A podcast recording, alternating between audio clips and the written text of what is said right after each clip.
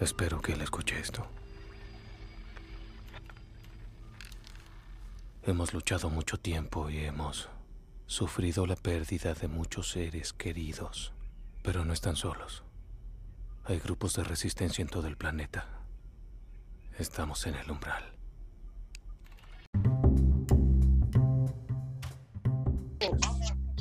Hola chiquillos, ¿cómo está? ¿Cómo está David? ¿Cómo está Pablo?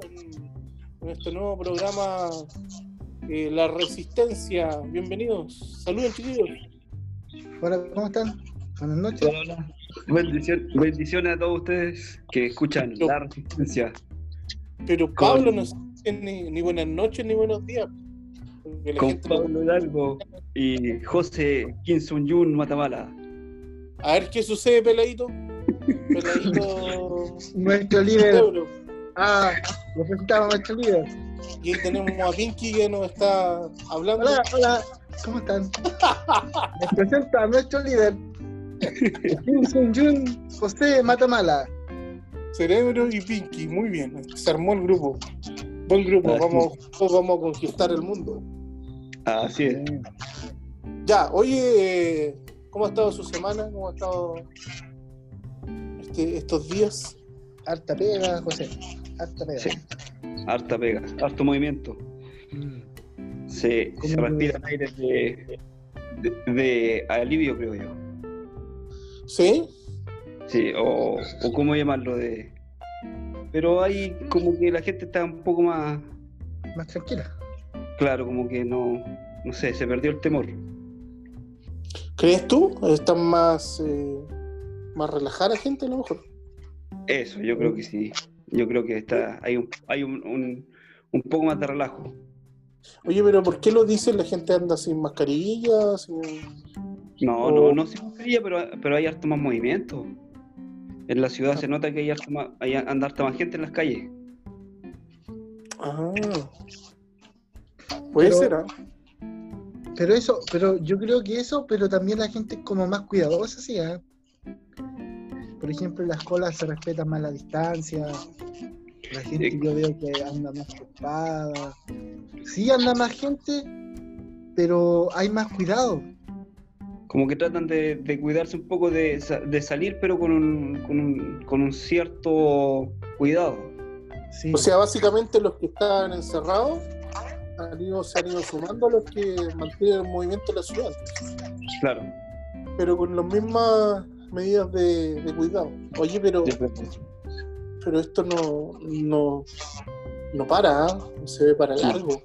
Creo que al parecer se habla de, de que es- va a durar años y que vamos a tener que acostumbrarnos a, a convivir con, con el virus. Qué triste, ¿eh? Oye, Así eso es. dice que, bueno, no sé si ustedes se han fijado en lo que dice la Biblia, que dice que cuando habla de pestes, dice que el principio de dolores. Y, y nosotros vemos de que hace como dos, tres días atrás la, la gran explosión que su- su- ocurrió en Dubái. Esa explosión que fue, empezó ¿A pequeña. dónde? ¿Dónde, En ¿dónde fue, perdón? En, en- no, ¿dónde? Es que en No fue en Dubái. En Libia, Beirut. En Beirut, Beirut. Beirut, En Beirut, en, en, en En Palestina, si no sí. O, o Libia, o estaba súper mal en geografía. El Líbano. sí. Fue en el Líbano. Líbano, El eso, Líbano, Líbano, el Líbano, el el Líbano. Líbano, en la costa del Líbano. Claro. Fue, pero fue tremendo, ¿ah? Mm, Todavía están buscando, sobre- están buscando sobrevivientes. sí. Sí. Oye, se hablaba, se hablaba de 50 muertos, lo último cómputo que yo escuché por lo menos. No, y el primer, de, el primer el- claro, cómputo fue- que Y para mí fue el cinco- primer, el primer- para mí fue el primero y el último, no escuchaba más. Y Eh, se hablaba de, de 50, terrible, ¿eh? Ayer, Entonces- ayer, claro, ayer o antes de ayer hablaban de que habían como 150 y más de eh, 2000, 2700 eh, heridos. Claro, Hartos. ¿Cuántos, sí. ¿Cuántos muertos, perdón? Disculpa el... Iban como 150 hasta, hasta antes de ayer, más o menos, por lo que yo escuché en la radio. Sí, fíjate que yo al ver el, vi- el video Es impresionante. Es la explosión. y me parecía bastante raro 50 igual poco para hasta ese momento y la no sea más, más de lo que tú me estás diciendo pero se notaba una explosión bastante fuerte. Bastante fuerte. Bueno están pasando cosas en nuestro mundo. Creo que lo hablábamos la semana Oye, acá en nuestro país no estamos mejor, ¿no? con, la violencia de las personas. No, es terrible, yo creo, no me acuerdo que haya, se haya visto tanto, tanto, tanto, de que por lo menos de que yo tengo existencia, no, no sé antes. Mira, nosotros en un programa conversamos que Los Ángeles estaba violento y que probablemente en otras partes de Chile también. Y al final las noticias nos confirman por las noticias que estamos escuchando. Claro. Esta, esta chica que la mató el, este hombre que fue el, salió de la cárcel, ¿cómo se llama? ¿Padrastro? Sí. Terrible. Sí, pero bueno, nosotros estamos en este podcast no para no para ver tan solo lo negativo, sino que eh, veamos eh, la luz en medio de las tinieblas. Veamos lo positivo en medio de todo esto negativo.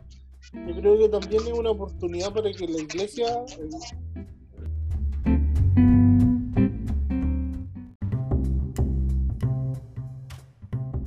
una oportunidad para la iglesia también de ser luz, de ser sal, en medio de, de las tinieblas. Eh, del poder ser un aporte tal vez de, eh, ya sea con, con, una palabra, ¿cierto? Con algún, eh, de alguna forma, poder llevar la luz de Cristo a los que están padeciendo, porque hasta ahora se ha manifestado tal vez la ira, se ha, manifestado el rencor, el, odio, el, la sed de venganza, pero tal vez hay algo más que podemos aportar en la sociedad, no sé qué, qué opinan ustedes como iglesia hay algo que podamos decir, además de condenar lo que es condenable, ¿cierto? ¿Qué, qué opinan ustedes? Sí, sabes. Por ejemplo, eso mismo idea, eh, aportar algo. Tú, tú, conoces a don Carlos, ¿no es cierto? Sí, sí. Profesor de la escuela. Ya, pues don Carlos tiene un alumno que se llama Ángel. Y el niño pasa harta necesidad. Sí, lo conozco. El ángel es un, niñito, un niñito por lo menos cuando yo trabajé ahí, era pequeñito y morenito, y que tú le pedías que cantara y él te cantaba una, unas canciones muy bonitas, una, una, una, una ranchera. Sí. Ese el ángel. Bueno, ya no canta porque está más grande y le da vergüenza. Le da vergüenza, pero cantaba bonito. Y él pasa harta necesidad, no, tiene harta necesidad él, pues, en su casa. Y don Carlos me dijo, Pablo, ¿por qué no mañana le llevamos alimento? Llegamos. Le llevamos alimento y, y, frazada. Y don Carlos se emocionó, porque don Carlos después una me decía, a mí me gusta esto, Pablo, me gusta de ir a las casas, ir a ayudar, ver cuando hay necesidad. Y, y uno ahí se alegra, se alegra cuando las personas aún tienen ese amor hacia otros, aún frente a la necesidad se duelen y quieren aportar con algo hacia esas personas. Yo creo que tú estás dando, estás dando en un punto clave, Pablo, porque justamente si nosotros analizamos qué podemos hacer para eh, calmar el dolor de las familias que han perdido un ser querido, probablemente darle una palabra, una oración, y tal vez nos va a ser inmediato la, la paz, la calma. Pero fíjate tú que sí podemos hacer mucho en la sociedad. En la sociedad, como lo que tú acabas de decir, de, aportar a una, familia que tiene necesidad, algún niño que tiene alguna necesidad, ¿cierto? Preocuparnos de él, eh, visitar a estas familias, llevarle cosas, ¿cierto? Enseñar eh, a través de la palabra a, las personas que nos rodean sobre lo bueno, no lo malo, porque la sociedad crece con, un, con pensamientos de, de, maldad, con ideas ideas de, de, hacer cosas malas como robar, eh, asaltar, como la droga, ¿cierto? Entonces, una de las cosas que podemos hacer como iglesia es a, a los que estamos, eh, a los que están, ¿cierto?, inmersos en esta sociedad, tal vez de enseñarles algo distinto a través de actos como lo que tú dices, ¿cierto? Hacer actividades para los niños, para los jóvenes, que a lo mejor hoy en día está un poco complejo por las condiciones que estamos viviendo, pero, pero es una buena forma, es una, una buena forma de, de, poder ser luz. No sé si hay algo más que, podamos hacer.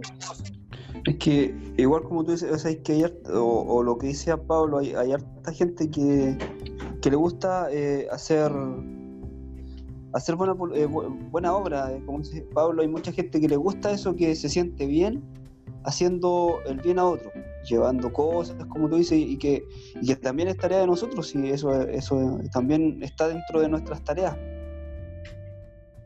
Y, como te digo, o sea, también es forma de, de poderles predicar a esas mismas personas que tienen buena voluntad, de que eso que nace de ellos también proviene de Dios y que, y que más allá ellos también pueden buscar y conocer más de Dios. Oye, fíjate que hoy día en el discipulado, me parece que el Señor hablaba, no hablaba de esto, la palabra, de, de demostrarle el amor al, al prójimo, ¿cierto? Eh, a través de, del servicio, de nuestros dones, del, del, amor, un amor profundo, ¿cierto? O sea, orar por la persona, darle un consejo positivo. Eh, llevarle algún, algún bien que necesite o, hacer algo más. Y, creo que es algo práctico que, podemos hacer en esta sociedad que es todo tan negativo, tan oscuro, tan triste que estamos viendo, ¿cierto? Y que nos muestra señales claras eh, de, algo que nos debería alegrar que, que es cierto la venida, la venida de Cristo, así que eh, deberíamos de, sentirnos alegres por, este por estas señales, obviamente nuestra carne en, lo parte terrenal como ser humano nos, dolemos con, las personas también que sufren. Eh, pero obviamente también como hombres y mujeres espirituales nos, alegramos por, lo, por los tiempos cada vez más cercanos de, del fin de todo esto. Eh, oye, ¿qué, qué, opinión les merece eh, lo que está pasando también eh, en Chile con este bonito? ¿Qué vamos a hacer con, con este bonito que nos va a llegar de la AFP? ¿Quién lo pidió? ¿Lo pediste, David, o no? ¿Lo pediste, Pablo? ¿Lo pidieron o no? yo por lo menos lo personal no lo, no lo he solicitado todavía. No, no, estamos, estamos analizando con mi esposa qué vamos a hacer, qué, qué pasos vamos a seguir. Creo que, que es una buena oportunidad como para ahorrar y que, que pueda generar un poquito. Oye, ¿no has pensado en construirte eh, un chalet? Comprar un, terreno allá en Viña del Mar y construir un chalet a la orilla de la playa? ¿O de algún lado? es que mi, mi 10% no es como el tuyo. Ahora tenéis que mirarme con respeto, amigo. ¿eh? Claro. Que mi 10% me, va a hacer formar parte de los poderosos de Chile. Ojo, mi 10% es más grande que el de José, ¿eh? lo paso ah. como dato. Amigo mío, amigo mío, tendríamos que ver, ver nuestras cartolas para ver cuál, cuál, cuál 10% supera el otro. Bueno no, usted me dijo el otro día cuál era su 10% y yo le dije el mío. Así que creo Pero tenemos que ver una cosa, si tú te das cuenta, en la pillería de la AFP es que abajito dice que es reajustable al, al monto que tú tengas el día que te depositan y de acuerdo al, al, al fondo en el cual tú estés. Ojo con eso. ¿eh? Sí, pues, no, pero yo lo dije, estos comentarios lo hice a modo de, de broma, ya. No, no, no. no o sea, pero, lo que tú estás tratando de decir es que tú vas a ser más poderoso que yo después de recibir tu 10%. No, para nada. Para nada, porque Dios no me enseña eso. Me enseña que mientras más yo más poderoso quiero ser, más servicial tengo que ser con las personas y más tengo que servirles. Porque mientras mayor sea mi servicio, mayor va a ser la autoridad que me va a dar el Señor. No, Y yo de- en mi caso, en mi paso, en mi caso paso a ser de lo intocable ahora. Debemos Ah, buscar- y debemos buscar riqueza en el cielo, ¿ah? Oye, Dios, que oye, realmente, tengo- realmente Dios lleva, lleva, realmente Dios, como nos revela las cosas, ¿ah? nosotros le tiramos a broma, como me expliqué el Kingston John José Matamala, pero si lo A vemos a ejemplos concretos, como que no está Está nuestra realidad. ¿no? David, se está revelando. Era como yo, ¿ah?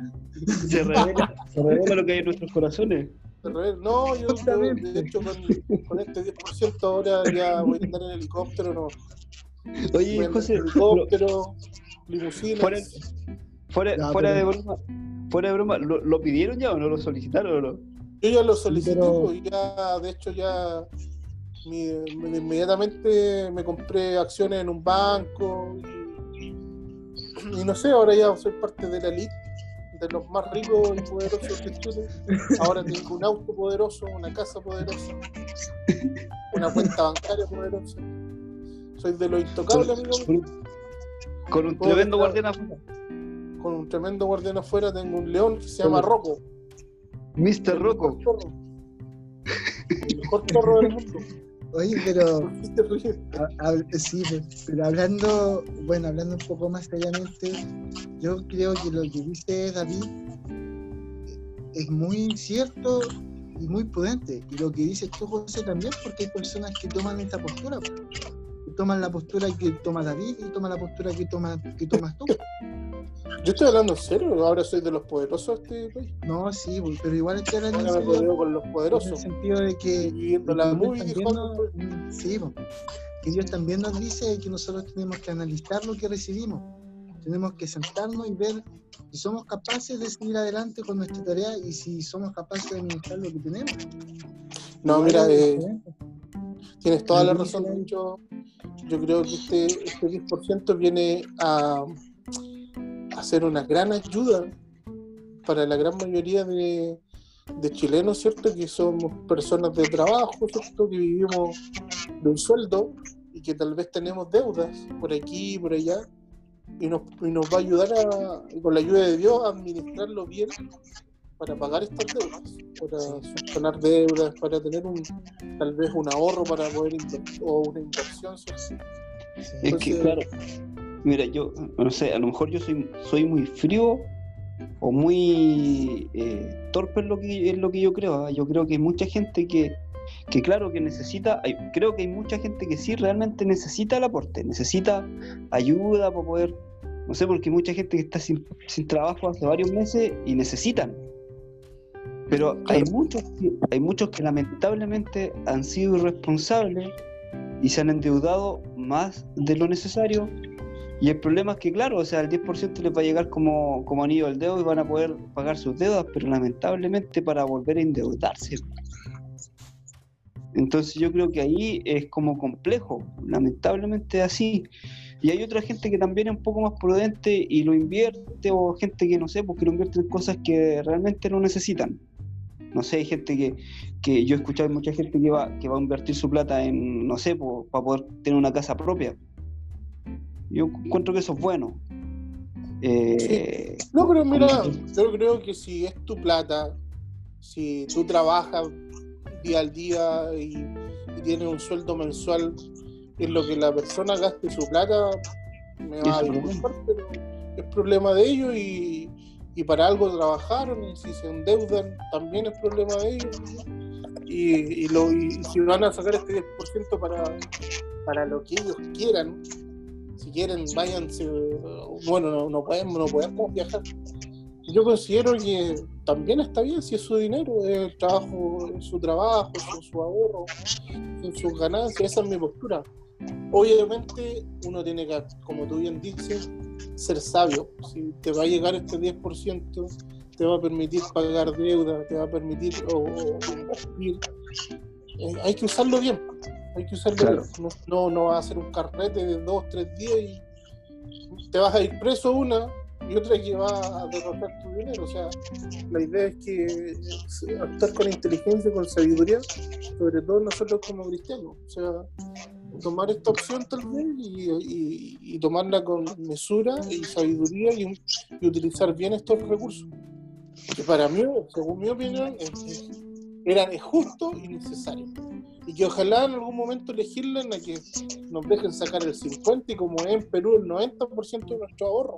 Si son nuestras platas en las cuales eh, las ganancias de la AFP son millonarias y ellos disfrutan de las ganancias y nosotros los, eh, inversionistas nos disfrutamos dadas de las ganancias, donde nos dan al final de, nuestro año una pensión miserable para la cantidad de millones que hemos ahorrado y la ganancia la disfrutan ellas, ellos.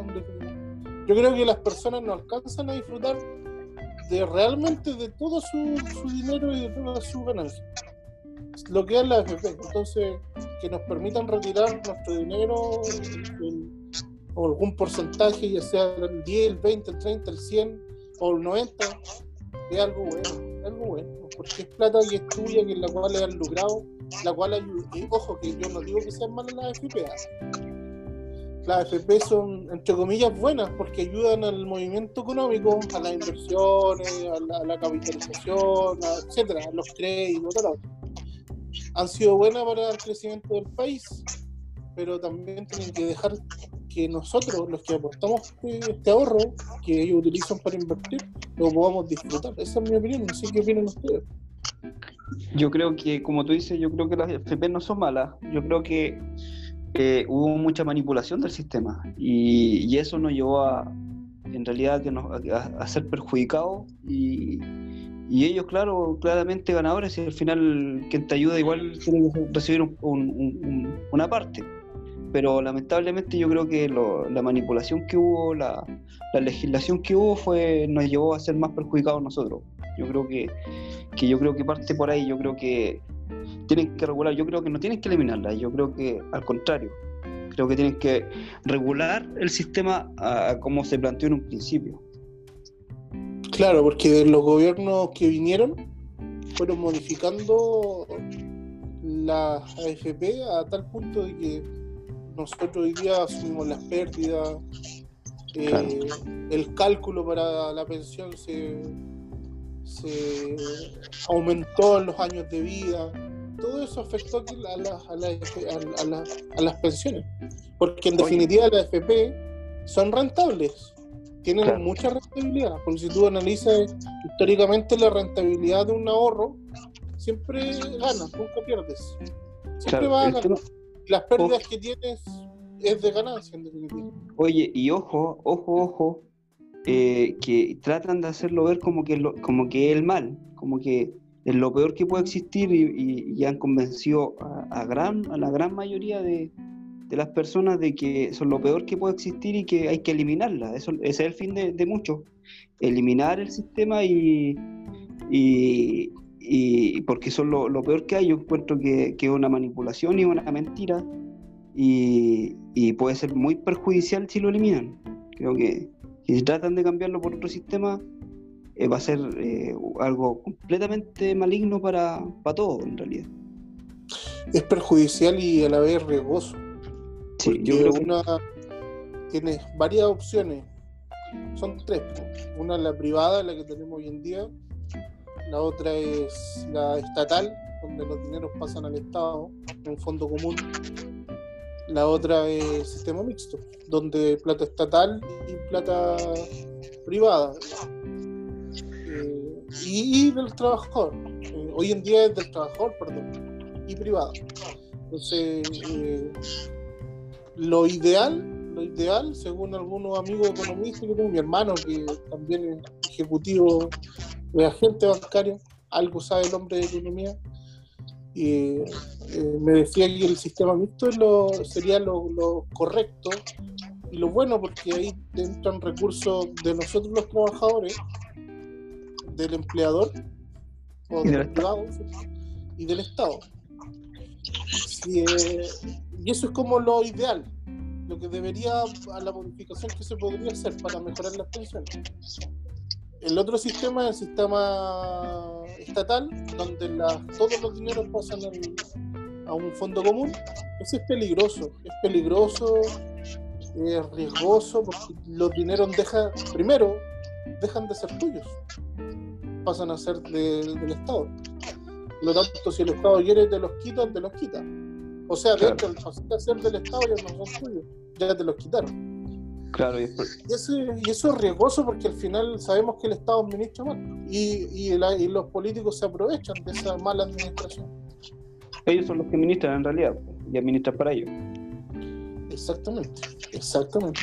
Y el que hoy día tenemos eh, tiene el problema de que las ganancias las quieren aprovechar solamente ellos porque si bien es cierto, no eh, siempre ganas a largo plazo y las pérdidas eh, son de tus ganancias, por lo tanto no, pierdes de tu ahorro, eso es cierto lo que dice, pierdes de las ganancias de tu ahorro, eh, pero al final de cuentas el riesgo es tuyo, los dineros que podrían ser tuyos los pierdes, por lo tanto deberían regularse todas esas cosas para mejorar o pasar a un sistema mixto donde eh, literalmente suban los sueldos y o sea perdón suban las pensiones.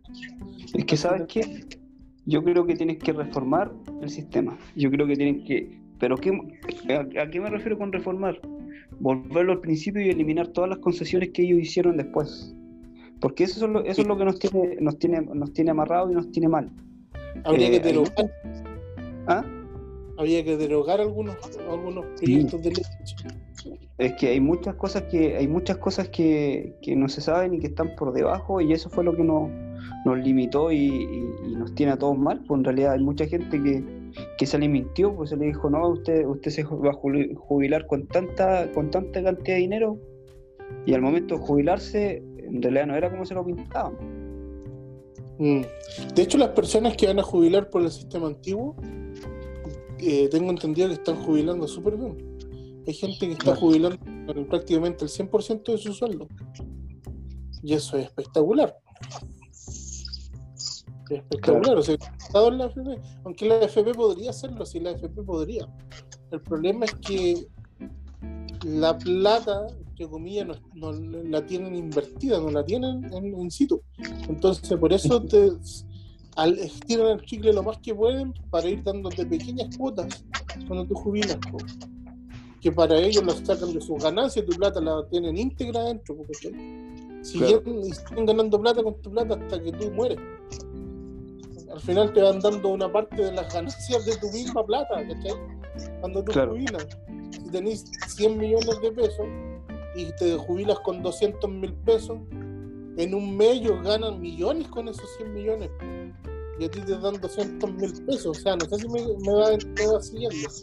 Claro. Si la FP deja de ser tan egoísta con esas ganancias y nos diera una pensión digna, nadie la alegaría. O sea, hay que ser inteligente. Yo creo que ese es el problema.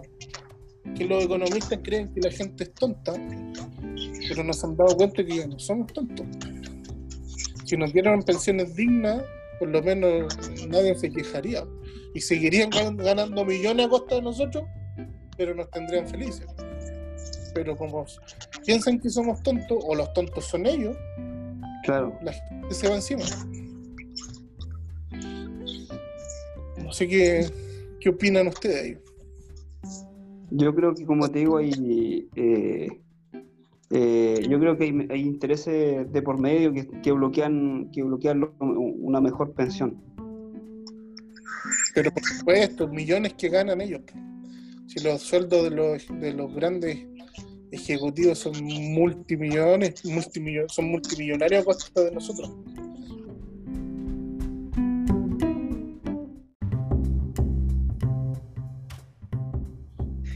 Sí, muy interesante lo que ustedes estaban diciendo con, David, porque eh, realmente el sistema no es malo, es un sistema bueno, que ayuda a crecer a toda la economía del país. Pero lo malo, como decías tú, es que nosotros ganamos demasiado poco con la rentabilidad de la AFP y lo vemos eh, reflejado en nuestras pensiones que muchas veces son míseras. Claro. Y eso realmente uno lo tiene descontento. Pero como bien dices tú, si nosotros nos reajustaran las ganancias y ganáramos más de lo que ganamos ahora, que lo he ahora, ¿cuánto ganamos? Un, 1,2%, un 0,2, 0,3%. Yo creo. Bueno, una, con, saca la cuenta. un 1%. Un 1%. Yo creo que nosotros realmente apoyaríamos este sistema y diríamos, no, realmente me conviene porque me ayuda a que cuando sea más viejo no tenga la necesidad de trabajar en otro trabajo, pueda tener una plataforma yo quisiera tener, pueda tener una estabilidad laboral o, económica que me va a permitir de mañana tener una vejez tranquila y no preocuparme, ni estresarme, ni estresar nada por cómo voy a vivir de mañana y cómo voy a pagar mi chavo. Justamente, o sea, que a ese punto voy, o sea, imagínate que una persona que cotiza tiene, puede tener entre, que cotiza toda su vida, puede tener entre 50 a 100 millones, hablando de un sueldo de clase media baja, para que me Sí. entiendan. Mira, Eh, tú, yo, tú y yo si una persona 50, que tiene eso. Que, que recibe esa- esa ese dinero. ¿Y cuánto jubila? ¿Cuánto jubila? Y va a jubilar con 480. Tú y yo lo conocemos, que la persona que dijimos en el antes. cuando firmamos, Ah, ya, pero aún así 480 Es es poco, bajo, es bajo. poco, para lo que... relación a su sueldo. Eh, no, y no tan solo en relación a su sueldo, en relación a que la FP va, lucrar con esos, eh, pongámosle 70 millones al mes. Si tú lo colocas en fondos mutuos o, o lo inviertes en algo, 70 millones de pesos, al mes no te va a dar 480, te va a dar, no sé, un millón más Sí, o, o dos millones de ganancias, o sea, sí. es una locura, ¿cachai? Entonces, Entonces, si la, la FP fuera, si fueran más sabios, ahí está el tema. Está el- como no está Dios en muchas, en muchas vidas de, de este hombre poderoso como yo, hombre poderoso, con las 10% de la FP, voy a pasar a ser parte de estos poderosos. mi líder. de Cuando tú seas parte, poderosos. cuando- entonces cuando tú seas parte de esto, eh, de ellos tendrías que Pensar en, pensar en, la- en las personas que menos voy a tienen. tener esa Claro, mentalidad eh, de de ahí. lucro. voy a querer solo lucro. Co- Lo que pasa es que cuando una persona no tiene a Dios, piensa en el- la ganancia para él. Solo Claro. para él, es egoísta, es egoísta, perdón. Pero, Eh, ¿sabes qué, José? Yo creo que ni siquiera cuando la gente tiene a Dios. Porque yo creo, yo conozco a Dios. personas que han tenido a Dios. Y dice Dios que el principio de todos los males es el amor al dinero. Amor, Hay personas que tienen a Dios, pero el tema no es tener a Dios, el tema es cuando tú empiezas a amar el dinero, teniendo a Dios en tu vida. Ahí Es que está si tú amas- porque Si tú amas a Dios, mm, difícilmente podría eh, amar más el dinero que a Dios. O sea, yo creo que ellos a lo mejor han conocido, han escuchado a Dios- del nombre de Dios. A lo mejor los que eran oyentes. Pero cuando tú conoces a Dios te das cuenta que el dinero tiene una entrada y una salida, que tú lo puedes ganar. A mí me gusta generar dinero, pero me gusta después gastarlo y si puedo, eh, bueno, no me gusta hablar mucho de esto, pero si puedo compartir, comparto. Tampoco digo que ando por las calles regalando dinero, pero trato de, de ayudar y compartir cuando puedo. No sé si me entiendes, pero hay gente que quiere para ellos, para ellos, y tener guardado el dinero y acumulado, y si alguien le pide, no tienen, no les dan, no les prestan, nada, nada, ¿cachai? mm, Es una codicia. eso sí, pues ahí cuando empiezan a amar el dinero. Y yo creo que ahí es el mal más grande, porque tú empiezas a perder esa, esa condición de ponerte en el lugar del otro y de querer ayudar al otro. Eso, Por eso- hay que pensar como, no pensar, sino que una oración que hizo David. Ayúdame a no ser rico para no olvidarme de ti y, y no hacer pobre para blasfemar de ti. Entonces yo creo que es una oración prudente y Dios, Dios aún así lo bendijo y lo hizo rey y lo hizo rico. Pero él en un principio pensaba así, que él pensaba en no ser rico para no olvidarse de Dios y no ser pobre para maldecir a Dios, para blasfemar de él. Entonces, claro, yo creo que eso es una buena forma de pedir a Dios. Y si Dios en su misericordia, en su amor, ve tu corazón y ve que, y ve que realmente tu corazón es así, Dios te va dando más, te va bendiciendo y lo va haciendo. Pero también Sí, es importante aprender a administrar bien nuestros bienes. Porque la- Claro. Dios nos da, nos dice que debemos ser administradores de lo que Él nos da. Y muchas veces somos malos administradores porque solo cuando vemos dinero y vemos mucho dinero, en vez de guardar como lo hizo eh, José, pensamos en gastar, gastar y no me vino la. Es que los José tenemos, tenemos esa capacidad de, de ser prosperados. De hecho, José significa prosperado por Dios, bendecido por Dios. Y yo lo veo, yo lo veo en mi vida, no lo puedo negar. Yo veo que Dios me abre puertas, me bendice. eh, y- pero trato sí de, ser, de, de aplicar lo que hace José. De que cuando puedo bendecir, cuando puedo poner dinero para la obra, pues, yo lo hago. Sobre todo para la obra. Soy, Sí, uno trata de, de ser mano abierta en eso. Y Por ejemplo, creo que es lo que hizo José. José guardó, acumuló, pero cuando fue necesario dar, dio, bendijo, salvó Yo muchas vidas, naciones completas. Sí, ¿sabes? En ese sentido, a mí me gusta seguir un principio, que sé que esto no se habla mucho en la iglesia y muchas veces las personas cuando hablan de esto se asustan y dicen, no, esto es para enriquecer al pastor, pero no es así. Es bueno que uno siempre dé su diezmo, porque eso... No hablemos de eso, no hablemos de eso porque la gente, la gente Ah, bueno, utiliza sí, el bueno, tiempo para no, atacar, sí, así que sí, no hablemos de eso. Estoy No, de acuerdo pero- contigo ¿no? hasta cierto punto, pero mejor no, no lo hablemos público porque hay mucha Ya. gente que se toma de eso para atacar a la iglesia. No, Claro, no. si tú quieres bendecir a un pastor, ofrendar. Hablemos de- de lo que dices tú, de que si uno tiene la oportunidad de bendecir a otro, hacerlo. Porque eso es bueno y Dios se agrada de eso. Oye, pero es bueno que aclaremos, ya que tú tocaste el tema del diezmo, es bueno que aclaremos que el diezmo no es obligatorio. ¿ah? Para los amigos que nos escuchan y no son cristianos o no, o no van a una iglesia, el diezmo no. es una obligación. Un pastor o una iglesia no te puede obligar a diezmar, No. que eso no es bíblico. El diezmo es una ofrenda voluntaria prácticamente, Sí, donde tú reconoces autoridad de Dios para, bendecir a ese, a ese hombre o mujer de Dios. Pero a eso es el tema que yo quería ir, de que tú diezmas no porque para bendecir al pastor, sino diezmas en agradecimiento, reconociendo y devolviendo un poco a Dios lo que Él te da. Yo Sí, así lo y-. Y de hecho el diezmo, si lo llevamos al ámbito bíblico, el diezmo no necesariamente es para el pastor. No. Tú- si tú quieres es para hacerlo, la iglesia, mantenimiento de los siervos, mantenimiento de las personas que trabajan en la iglesia, mantenimiento de toda la obra en sí. exactamente. Si tú quieres hacerlo para bendecir al pastor porque tiene necesidad, ningún problema. Pero como tú bien dices, es para la obra, es para, la, para, para ponerlo al servicio de la obra y todo lo demás. Es más, si tú eh, utilizas tu dinero, por ejemplo, para, pag- pa- para pagarte los, eh, eh, los, los gastos que tú tienes para viajar a algún lugar donde tú vas a predicar, o si tú utilizas los diezmos para pagar, no sé, por un, espacio en un programa radial, si tú utilizas los diezmos como para, no sé, ayudar a un misionero, si tú utilizas tus diezmos para, no sé, pues, para una, para una ofrenda que alguien tiene necesidad, o si tú bendices a alguien que tiene necesidad, estás diezmando, porque el diezmo es para la obra, no necesariamente para un hombre, que en este caso denominamos pastor, obispo o arcángel, que a veces pueden... No, Arcángel no existe, así que no digas palabras. Pero Oye, no, que sí, que ¿cómo que no existe, hermano? Está mal informado usted. Arcángel sí, pero no sé. Están los que- patriarcas y están los arcángeles.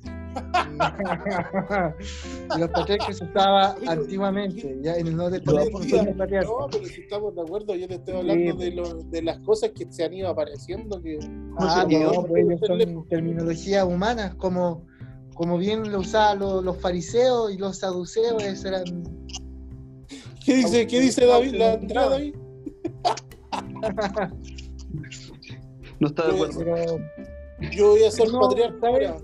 Uno José, ve, tú ya no eres, tú ya no eres patriarca, tú eres gran patriarca. Soy el gran patriarca. De- ¿no? voy a hacer aumentar su nivel de, de pelea. Él es nuestro líder, mi líder. A ver, a ver, Pinky Cerebro. Por ahí anda Pinky Cerebro. ¿Dónde anda Pinky Cerebro? No sé, no cacho. Se perdieron por ahí. Ah, David, donde atrás tuyo, por ahí, mira. Ay, No, vamos yo- corriendo por la Yo te los, te los mandé delante. los vamos, los vamos a agregar al final para que hagan un saludo a, la- a la- a nuestros queridos auditores. Ah, pero Como tres personas que nos escuchan. Son Sí. cuatro. Comentamos a cuatro todavía, así que estamos bien. Ah, bien. Siempre le agradecemos a los que nos, nos escuchan, Sí. a nuestros fans. ejemplo, Sí, bueno, yo no los conozco todavía, pero gracias por prestarme atención. De repente hablamos locura, pero siempre con, con una actitud de, de bendición. Ah, sí. No, pero mira, mira, hablando de eso y para cerrar, yo creo que las, bueno, algunas, algunas cosas que dije son, son falsas, no, no, de hecho no soy de Aclare, los por poderosos. favor, aclare, no, hermano Con José, todo- cuáles con fueron- este cuáles son 10%, reales. con ese 10% no voy a ser de los poderosos, era una, una, una humorada, porque obviamente imposible. Eh, lo, lo otro es que eh, obviamente no estamos de acuerdo ni con los que se denominan, ah, se autodenominan superapóstoles o, o patriarcas o arcángeles, que sí créeme que lo hay. Así que que se Gracias, yo no arrepientan. conozco ninguno. Y menos, que se arrepienten Pero- esos hermanos, que se arrepienten No. esos hermanos que están, están, están botando agua fuera del tiempo, y- pero nada que hacer, pues lo hay. Oye, Eh, pero no sé, Si, lo hubieran, si lo hubieran, deberían hacer, hacer misión a Medio Oriente. po. Sí, pues, si hay, investiga, busca en internet, vas a encontrarte superapóstoles, vas a encontrar patri- gran patriarcas, como dices tú, y, y hay unos que ya se quieren denominar arcángeles ya porque ya no, no encuentran otro supertítulo. Claro, Yo quería ser superapóstol, pero me ganaron. Tienen techo. superapóstol, hiperapóstol.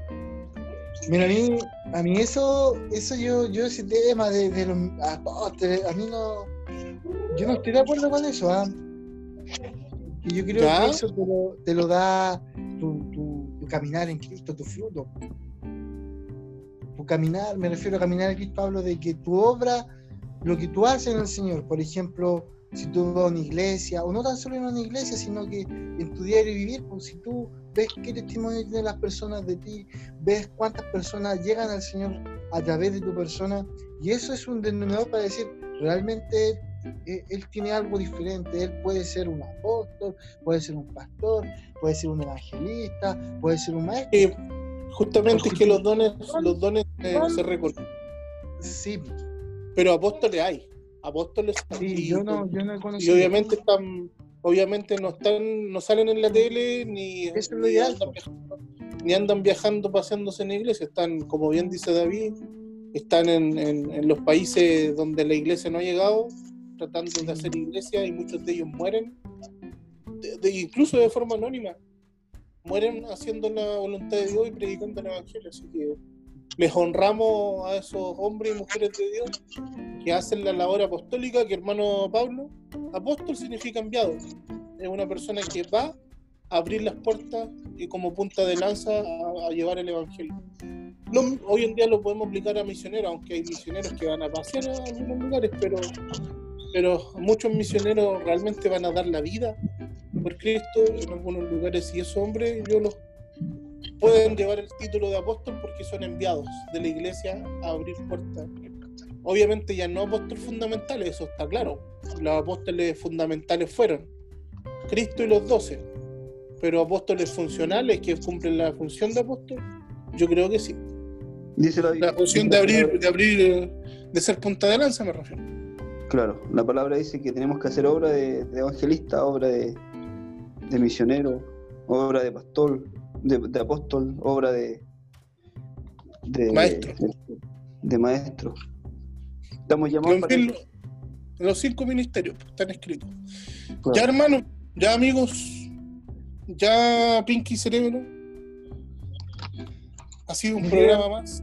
Un gusto haber hablado con usted.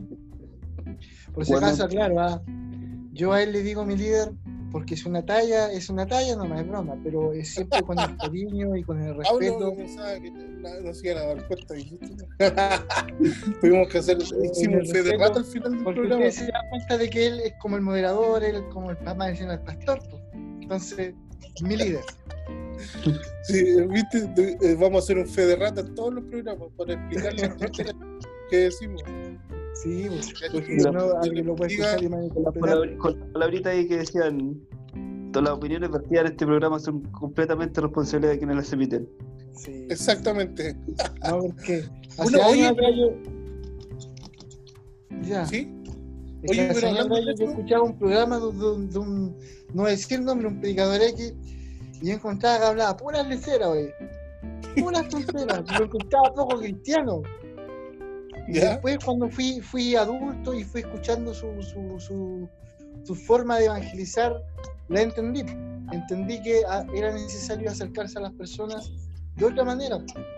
Porque hay personas de que si tú le vas, hermanito, esto es pecado, esto está Con la mal, jerga esto- cristiana evangélica. lamentablemente no van a recibir el evangelio porque están cansados de escuchar eso y él, chuta, si él no, no lo va a recibir porque Claro. no Sí, es lo que necesita escuchar en su vida, no es lo que quiere, más que lo que quiere escuchar, hay una necesidad de las personas.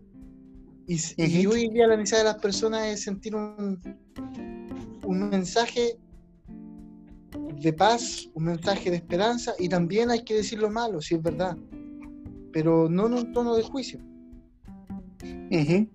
Porque nosotros Es no que nos de- corresponde juzgar. Es que de hecho lo que tú dices es esencial porque eh, hoy en día, sobre todo, la- eh, como el conocimiento está tan avanzado, la gran mayoría de la gente no te va a recibir un- una jerga cristiana evangélica porque te va a rechazar. Pero si vas no con la jerga evangélica, me quiero eh, aclarar eso, me refiero a nuestras palabras de púlpito, de, de no sé, eh, recibe y todas esas cosas, la gente sí. no lo entiende. Pero si, veni- si vamos a ellos, como Pablo decía, entre los sabios hablo sabiduría, entre los débiles me vuelvo débil, entre los judíos hablo como judío, entre los griegos hablo como griego. O sea, nosotros vamos con una jerga común, queremos tal vez, de- deberíamos de llegar a eso, eh, pero con la palabra poderosa de Dios, que es la que trae vida y salvación. Y, Ah. y, y eso, eh, hay mucha gente que a lo mejor tiene esa necesidad de, de conocer a Dios, pero de conocer a Dios, no conocer una jerga, una jerga de una denominación, sino que conocer a Dios y Dios lo conocemos a través de lo que ha hecho en nuestras vidas y por algo estamos hablando nosotros en este programa y, y rescatamos y nos acordamos de Dios en todo lo que, de los temas que hablamos, porque algo ha hecho Dios en nuestras vidas y también lo puede hacer en la, en la de las personas que nos escuchan. Lo primero es salvarnos, perdonarnos, limpiarnos y ayudarnos día a día a, a vivir rectamente o a tratar de vivir, porque nos equivocamos. Pablo, sobre todo, es el peor de todos nosotros. Amén, amén. La Biblia lo dice, Pablo. decía que él era el pecador más grande pecador. Por eso lo, di- por eso lo digo, no es para que te ofendas. La Biblia No, dice que no, tú eres el peor pecador de todos. Y eso, amén, pues, cuando Pablo dijo eso, reconoció su, su condición humana. Y uno tiene que hacerlo. Aquí estamos con el peor pecador, lo estamos entrevistando Sí, nuestro hermano Pablo. Miren, ahí estamos con el bendecido, con el peor pecador, perdido. y estamos con, con, con Otro el, pecador con- con el rey David. pues. Estamos Pero con un rey, con un pecador y con un bendecido. El rey David tenía el corazón conforme a Dios, ¿eh? así sea. Así Ya, chiquillos, Yo era el menor, Dios, Dios les bendiga. menor. Pero era el peor pecador de todos, así que no te lo vamos a dejar. no es por nada, pero David es mayor que tú, José, ¿no es cierto? Como mayor, David es mayor que tú, mayor en ¿En edad. edad? en edad. Sí, pues. Soy ¿Sí mayor, ma- ma- mayor por algunos meses. Ah, ya ¿Qué edad tienes tú, David? ¿Ah? ¿Qué edad tienes? Yo tengo tu edad, po. o sea, ahora tengo 35. Tú tenés 34. Oye, ¿yo? Sí, Sí. yo tengo 34. Ahí está, ve, yo soy el menor de ustedes, pues. Pero, Yo soy el menor.